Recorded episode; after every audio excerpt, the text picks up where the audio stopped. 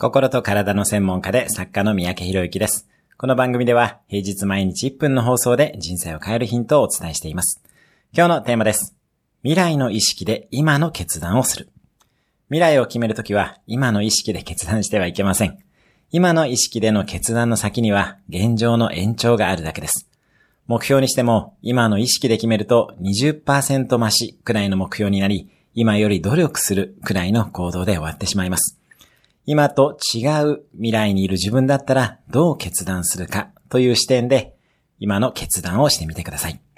こうすることで想像を超えた未来に行くことができます。未来は私たちの想像を超えて素晴らしいものです。今日のおすすめ1分アクションです。迷っていることに関して未来の自分だったらどうするかで決断をしてみる。今日も素敵な一日を。